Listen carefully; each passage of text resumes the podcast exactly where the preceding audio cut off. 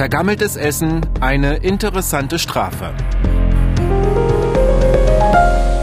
Zwei Wochen sind schon wieder rum und wir wollen wieder mit euch, mit Ihnen in den Gerichtssaal gehen und natürlich ist wieder mit dabei die MDR Thüringen Gerichtsreporterin Cornelia Hartmann. Conny, hi.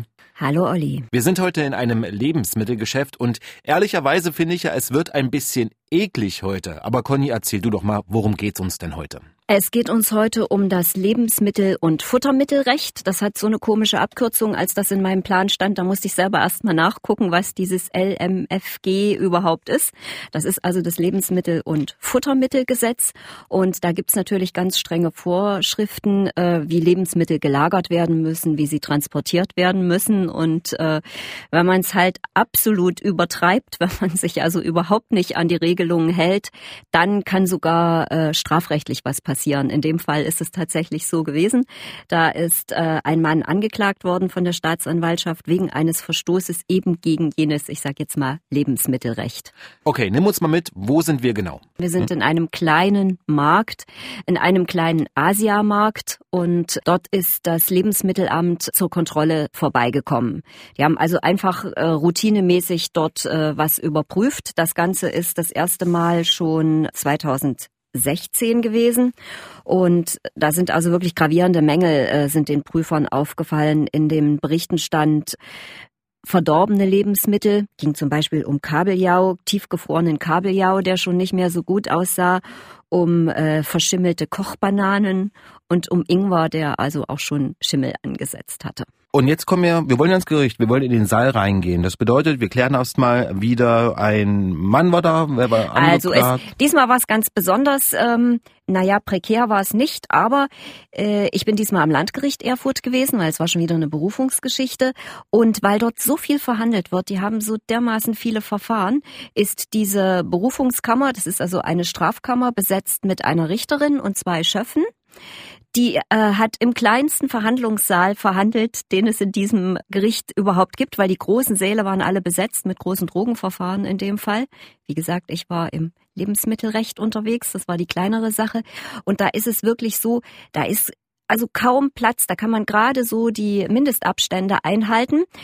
Vorne drei Leute, Staatsanwalt, Verteidiger mit Angeklagten und in dem Fall war ich die einzige Zuschauerin und ich habe aber wirklich tatsächlich mit Maske ganz hinten gesessen und die Richterin hat vorne gesagt, sie haben ein CO2-Messgerät jetzt da stehen auf ihrem Richtertisch und äh, wenn das einen bestimmten Wert äh, erreicht, dann wird gelüftet. Ach, tatsächlich. Ja, es ja. sind besondere Zeiten ja, in, der, in der Corona-Pandemie ja, gerade. Können wir ja später nochmal. Hat auch was mit Gesundheit zu tun.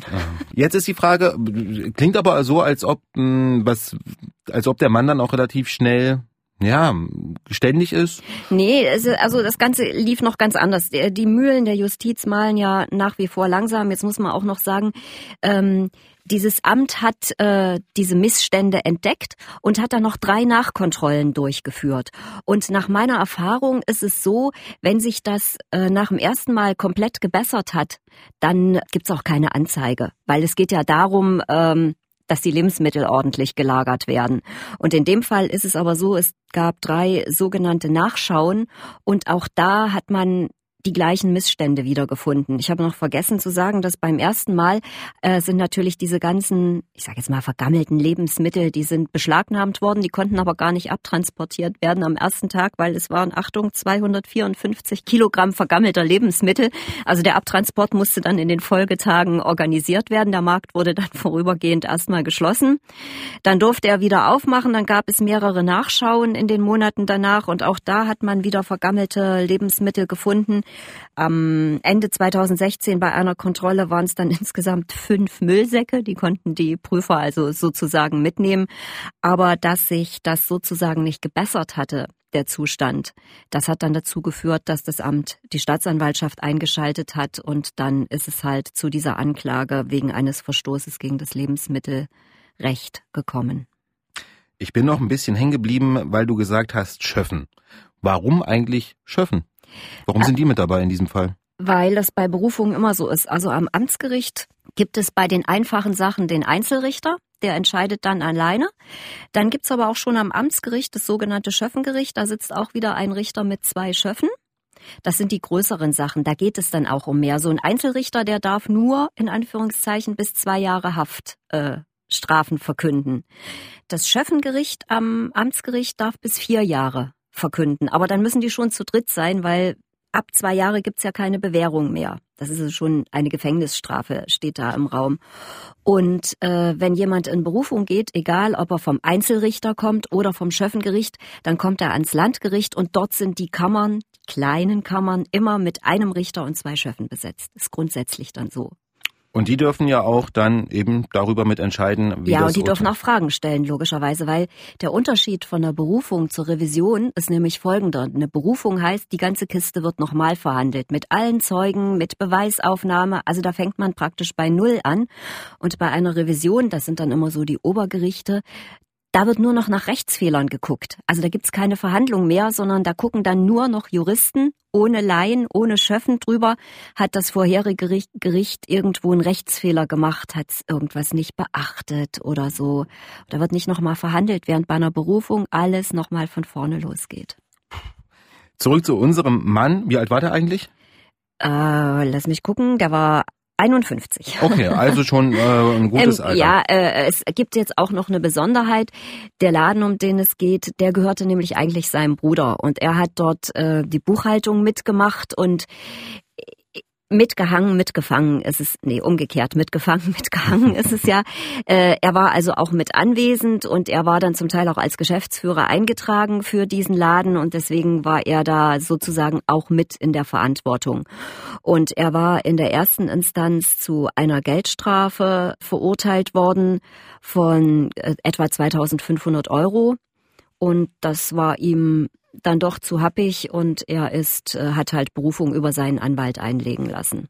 Und die ist dann jetzt nochmal verhandelt worden. Und es war auch so, ich habe ewig gestanden, ehe ich überhaupt ins Gericht reingekommen bin, weil vor mir standen die ganzen Zeugen vom Lebensmittelamt und es sind ja zurzeit, äh, wird nicht nur Fieber gemessen, sondern es sind ja auch Sicherheitskontrollen in den Gerichten. Also es ist schon nochmal ein erheblicher Aufwand betrieben worden um das Ganze aufzuklären. Darauf wollte ich noch mal ganz kurz hinaus. Zeugen waren die Kollegen vom Lebensmittelamt. Genau. Zwei, drei? Drei. Drei, Drei, okay. drei, drei. Also die Kontrolleure, die damals dabei waren, die standen auch alle draußen und haben gewartet.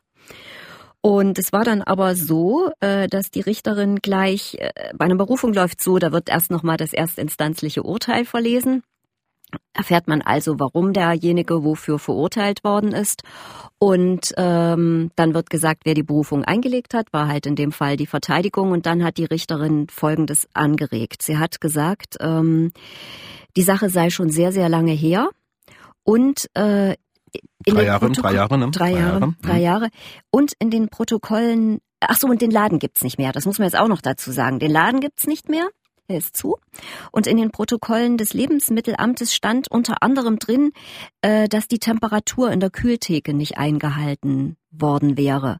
Und das war den Richtern und dann auch dem Staatsanwalt zu unkonkret. Weil da hätte nämlich drinstehen müssen, statt vier Grad äh, waren es 12 Grad oder statt 4 Grad waren es 8 Grad. Und da stand nur drin, die Temperatur war um das Doppelte überschritten. Ah. Das war alles so ein bisschen unkonkret. Auch bei den Tiefkühlsachen ließ sich den Protokollen nicht entnehmen, wie viel Minusgrade herrschten und wie viel Minusgrade es hätten sein müssen. Und die Wahrscheinlichkeit, dass die Zeugen das aus dem Kopf noch referieren könnten bei den Kontrollen, die die machen, die machen ja wirklich viele, viele Kontrollen, die war also relativ gering. Und deswegen hat die Richterin gefragt, ob sich die Parteien, Parteien sind also in dem Fall Staatsanwaltschaft und Angeklagter und Verteidiger vorstellen könnten, dass das Verfahren wegen geringer Schuld gegen eine Geldbuße eingestellt wird. Also ganz eingestellt, mm -mm. Mhm. Ich habe eine Frage. Zum Urteil kommen wir gleich, weil das Mhm. wird ja dann nochmal spannend ähm, und vielleicht auch ein bisschen seltsam, mag das anmuten, aber kommen wir gleich zu, weil eine Frage habe ich dann doch noch. Wenn denn nämlich dann die äh, Kollegen vom Gesundheitsamt das nicht aufgeschrieben haben, kommen die dann auf einmal auch von der Richterin und vom Verteidiger sozusagen ins Visier? Nein, nein, nein, sozusagen, nein, nein. warum Nein. haben sie das nicht Nein, so nein, und so gemacht? Nein, also äh, natürlich, natürlich könnte das passieren, dass man dann sagt, aber man sagt das dann meistens so freundlich. Hören Sie mal, beim nächsten Mal müssen Sie vielleicht die absoluten Temperaturen aufschreiben und nicht nur den Unterschied, also dass es zu Ja. warm war. Aber da ist es aus meiner Erfahrung auch so, dass es, äh, dass natürlich das Amt Protokolle schickt, aber ob das alle sind, die die vielleicht haben oder ob es da irgendwo vielleicht noch ein, ein extra Blatt gibt.